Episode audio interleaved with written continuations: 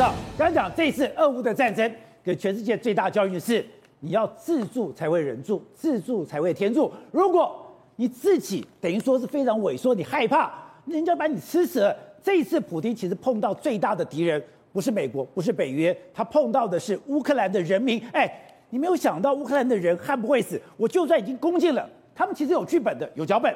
我只要攻进，我就开始扶持我的傀儡政权。可是这一套，乌克兰人完全不买单。而且让我最惊讶的是，本来还有一点点是靠俄罗斯的，讲俄罗斯语的这些乌东地区，没有想到现在他们也充满着觉得我就是乌克兰人。没有错，让我们最意外就是马利坡嘛，马利坡，哎，他们已经把市长都抓走，傀儡市长都扶持上去，马利坡人民还在跟他去做对抗啊！你看这个画面什么？他们直接去把他的市长。费德罗夫，你看哦，俄军直接去绑架这个红圈圈，就是费德罗夫原本的市长哦，直接把他抓走，然后他把他抓走后扶持一个前议员亲俄的嘛，然后他丹尼尔琴科当这个市长嘛。结果呢，现场的马利波的民众完全不买单。你看这个抗议的画面，真的，你看人山人抗议，对，这真的让我有点想到是香港那种时代革命的那种感觉啊！你看这个状况，全部都是人在抗议，而且这种抗议哦，俄罗斯不是没有想要用军方来镇压哦，他们沿路走，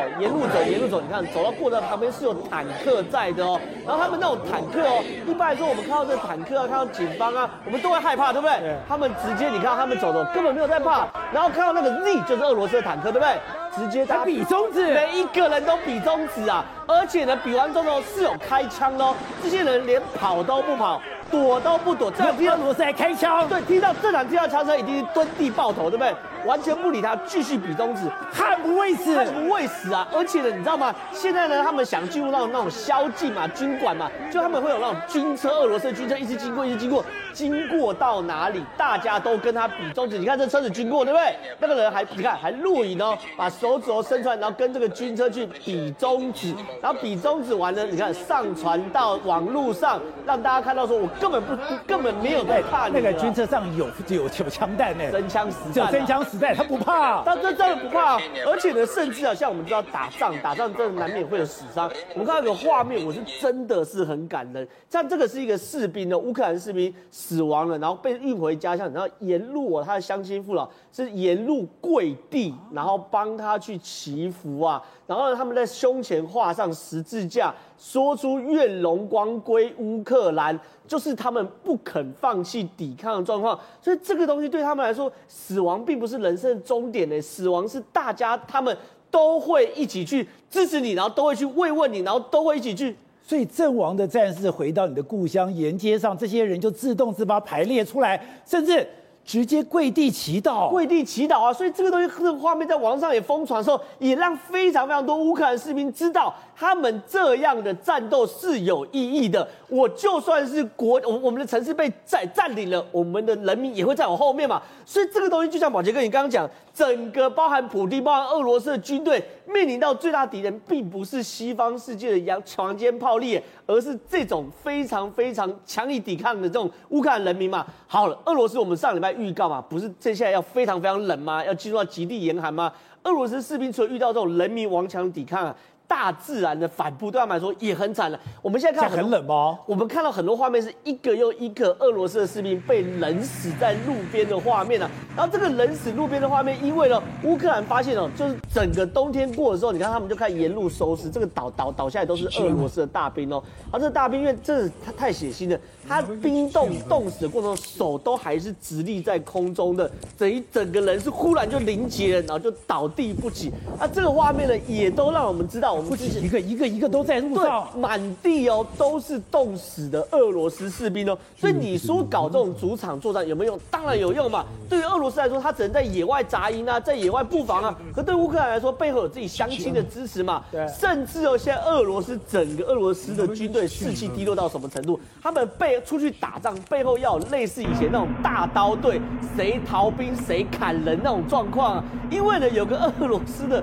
的的防逃兵，防逃兵有个俄罗斯的士兵哦，他被俘虏嘛，他被俘虏的时候，他就说他们军队就这个就这位哦，他说他们军队是有个编制，他那个特别编制说，你如果有人逃兵的话，他会在后面去射杀这个逃兵。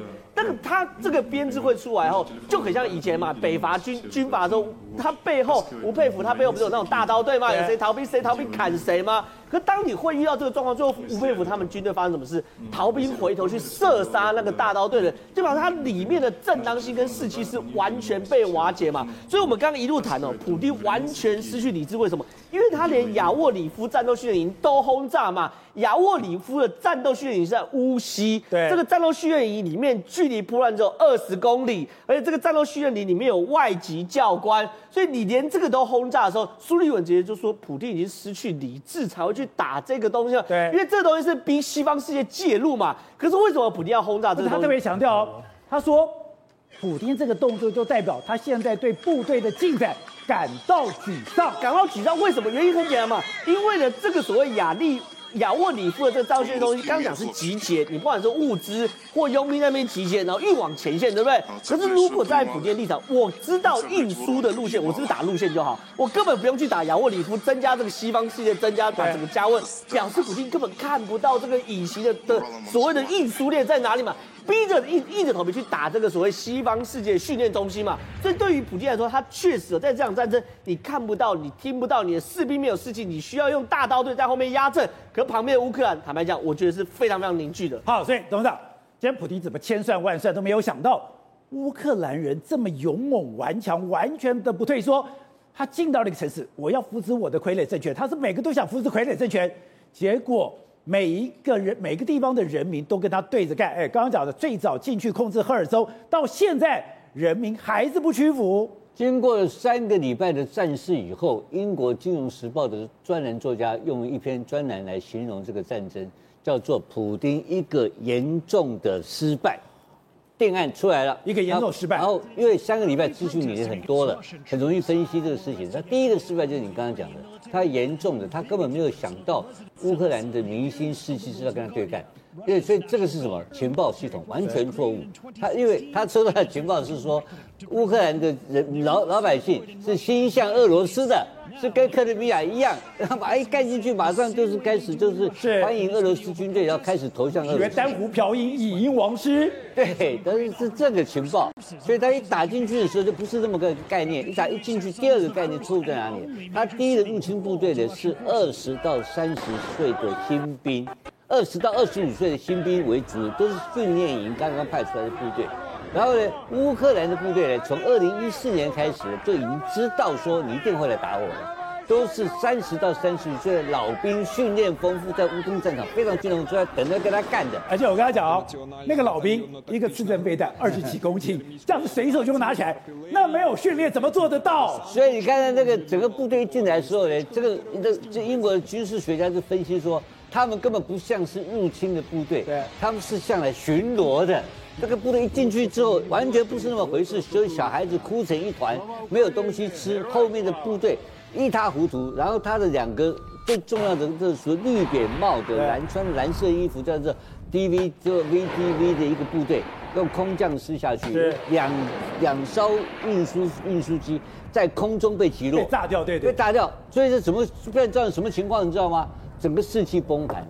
士气崩溃了，士气崩溃以后呢，他的后勤也接不上，整个系统一塌一塌糊涂。他们最有名的就是空陆军军方所使用的通信系统，对，这种像我们那种 walkie talkie 一样，它可以直接最进步加密的系统，结果居然数量不够，然后居然去买的就是中国制的手机，用中国的手机互相在通电话，就马上被破解，不是破解。别的业余的那个所谓的那个香肠族在旁边被监听到了，你在讲什么话，通通都监听到了，这一片混乱，整个是个混乱的混乱的情况。然后呢，他的轻装师进去，他的陆军部队进军的速度非常快，结果打进到很快的进到城市的时候，外围发现一个很大的问题，怎么样？没有火力支援，所有的装甲车跟炮跟火炮部队全部在后面，跟不上。为什么？因为他把，因为乌克兰把所有的桥。通通都已经切断掉了，你的重装，你的你的重重装备没有办法通过，你的轻你的轻装师可以过，你的重装师不能过了嘛。所以整个在那边搞得乱七八糟一团。所以第一第一阶段的看来像是一头散沙，可是早就对于你怎么进攻都已经有策略了。所以他们就发现一个事情，就全世界的最会阅兵的部队是哪一个？就是俄罗斯部队，他们每天擦的光光，擦的亮亮光光的，漂亮的不得了，一上战场就变成这个一塌糊涂。所以普京非常愤怒。非常不怒把情报情报部把他的这个 KGB 的人通通换掉，抓了两个人软禁了。为什么？因为普京是曾经当过 KGB 的首脑，对，他们的 KGB 的训练，他的就现在 FSB 啦，就是就是俄国联邦安全委员会，他的情报的训人员的训练呢，是由家族性传统，也就是说，我阿公当这个情报员，我有相信血统，他就从血统观念里面培养了俄罗斯的这种情报军官。但是你跟他比，你同时比较 CIA 的话，你就发现说 CIA 是往民间征求，对，他有各种博士、各种不同的资历，然后全部进来，所以呢，变成这个 FSB 的这个联邦安这个情报委员会的所有的人员来讲的话，变得非常官僚化，变成什么情况？就骗普丁，骗，都给你好听的东西，都都给你好这些东西，所以西方的军事科学家跟媒体的观察家说是一个严重的失败，已经确定了。现在第二轮开始，所以普京现在知道第二轮整军就重新再再来一次。他现在说法不一样，你看他空军出来了嘛？对，他的部队开始这个整个这个阵队阵型也开始改了。你看他外面的本来是长蛇阵的，现在改成正面正面布局嘛啊，所以整个打法会不一样。所以为什么？这个华华府一个情报人员一直分析说，他可能会用更严重的黄磷弹呢，对，已经用了嘛，白磷弹都白磷弹已经用了嘛，就用更严重的生化武器都在准备，就是生化武器，他他要急速的、快速的把这个东西收，把这个收拾这个战局，普京不敢打了，所以普京打不下去了，所以第一阶段已经彻底失败，而这一次的结果，你看到没有？被。这个被这个被被全世界的专家指指点点、条列式的分析，你是一个不能打仗的部队。好，另外四总，现在全世界都在盯着整个中国，因为不单是盯着中国，连你中国网络、社群网络怎么去评断普丁，他们都要了解。是，因为他发现这是一个地球，两个世界。对，一样的一个俄乌战争，居然有两个完全不同的一个评价。当我们看，现在在中国的媒体还有。台湾有很多我们的社群网络，你知道我们讲的很多的社群网络，他们跟中国观点一模一样。现在俄罗斯是正义之师，都是因为乌克兰去挑衅，你乌克兰是活该。然后呢，现在进到了赫尔松，哦，现在。等于是 单湖漂移，银王是在内已经非常的平静，已经控制了。对，但事实上状况 完全不是这个样子。没错，这是某种程度来说也是一种认知作战。为什么要认知作战？你看，这是中国媒体的报道。中国媒体的报道是说，在俄罗斯控制下的赫尔松城内来说，一切都恢复正常，人们回到了正常生活。你看它的配图是这个样子的这个感觉哦，它整个报道是这样一个一个状况。然后这个民众还在那边散步啦、遛狗这样的这个状况，还是购物。可你看现在不是这样子嘛？你看国际媒体的说法是这样。俄罗斯军队，我们看俄罗斯军队不是遭到他们当地民众的包围吗？甚至他们去指责他们啊，甚至俄罗斯军队尝试要去镇压他们，那甚至还指责当哎、当地人还指责说他们在抢劫，因为他们的补给不够，所以他们我们不是看到很多画面，他进到超商里面去抢吗？所以呢，哎、一个真的是一个世界两种视角，完全截然不同的这个报道角度跟报道这个方法。那除了这个之外，现在如果看中国的报道，就觉得哇，俄罗斯秋风扫落叶，已经完全控制乌克兰了。而且是乌克兰活该，好好教训他们。没错，实际上你看现现在这个这样的状况，实际上这个是什么？这个是中国的报道，俄罗斯超过一百二十万吨的这个资救援物资抵达乌克兰。你看，感觉好像是这样一个状况，好像是这个样子的去救援。对，但是其实呢，在目前的这这目前的实际的状况里面来说，整个这个哈尔科夫这个地方完全被打到几乎是完全不成人形的这个状况，怎么会有所谓的人道物资到这个地方？所以这完全报道是一个完全是不一样的角度，造成不一样的报道的这个情形啊。我们我们看，一边断原产地，一边说人道救援，怎么有可能会有人道救援到这个地方？好，那除了这个之外，现在呢，全世界在发起一个什么大翻译运动？啊，翻译什么？因为他们现在要把中国的立场呢翻译给全世界听，因为中国网民都是用中文那边留言嘛，他们现在要把它中文翻成英文，还为什么这样？你看，他也可以看看台湾来宾的立场。对，你看，这就是一个支持乌克兰的一个一个一个社团嘛，大翻译运动的这个官官方的这个推动号。你看，全世界一半的国家在欺负这个男人普丁嘛，这是原本。中国的网站说，全世界有一半的国家欺负普京。对，你看，普京不欺负别人就很不错了。这个男人却拼命尽力维护祖国的荣耀。俄罗斯战斗，你看，这就是中国网友的东西。他们现在把它翻译成这个国外，翻译成英文，让大家知道。你看，不要怕，我们中国在，挺住。你看，不不。这个普丁大帝一代传奇人物，终将载入史册。普丁是有故事的人，他故事会载入史册。说句心里话，如果可以，我想跟 我真想帮他一把。男人的榜样有勇有谋，希望俄罗斯人民齐心的这个这个协助他。虽然很多都全部在这样子，现在这个大翻译运动，全部把它完全翻成翻成，翻成英文，就让他在国外媒体就知道说，你看。中国大陆他们网民是多么支持这个俄罗斯？你看，中国挺俄罗斯，等于是说，目前美国官方在指责说你中国在挺俄罗斯，现在民间或者社群也在掀起这样运动，摆明就是什么？他要把中国跟俄罗斯连接在一起的时候，到时候中国你要怎么去洗刷？你说你支持俄罗斯的这个状况，你真的跳到黄河也洗不清了。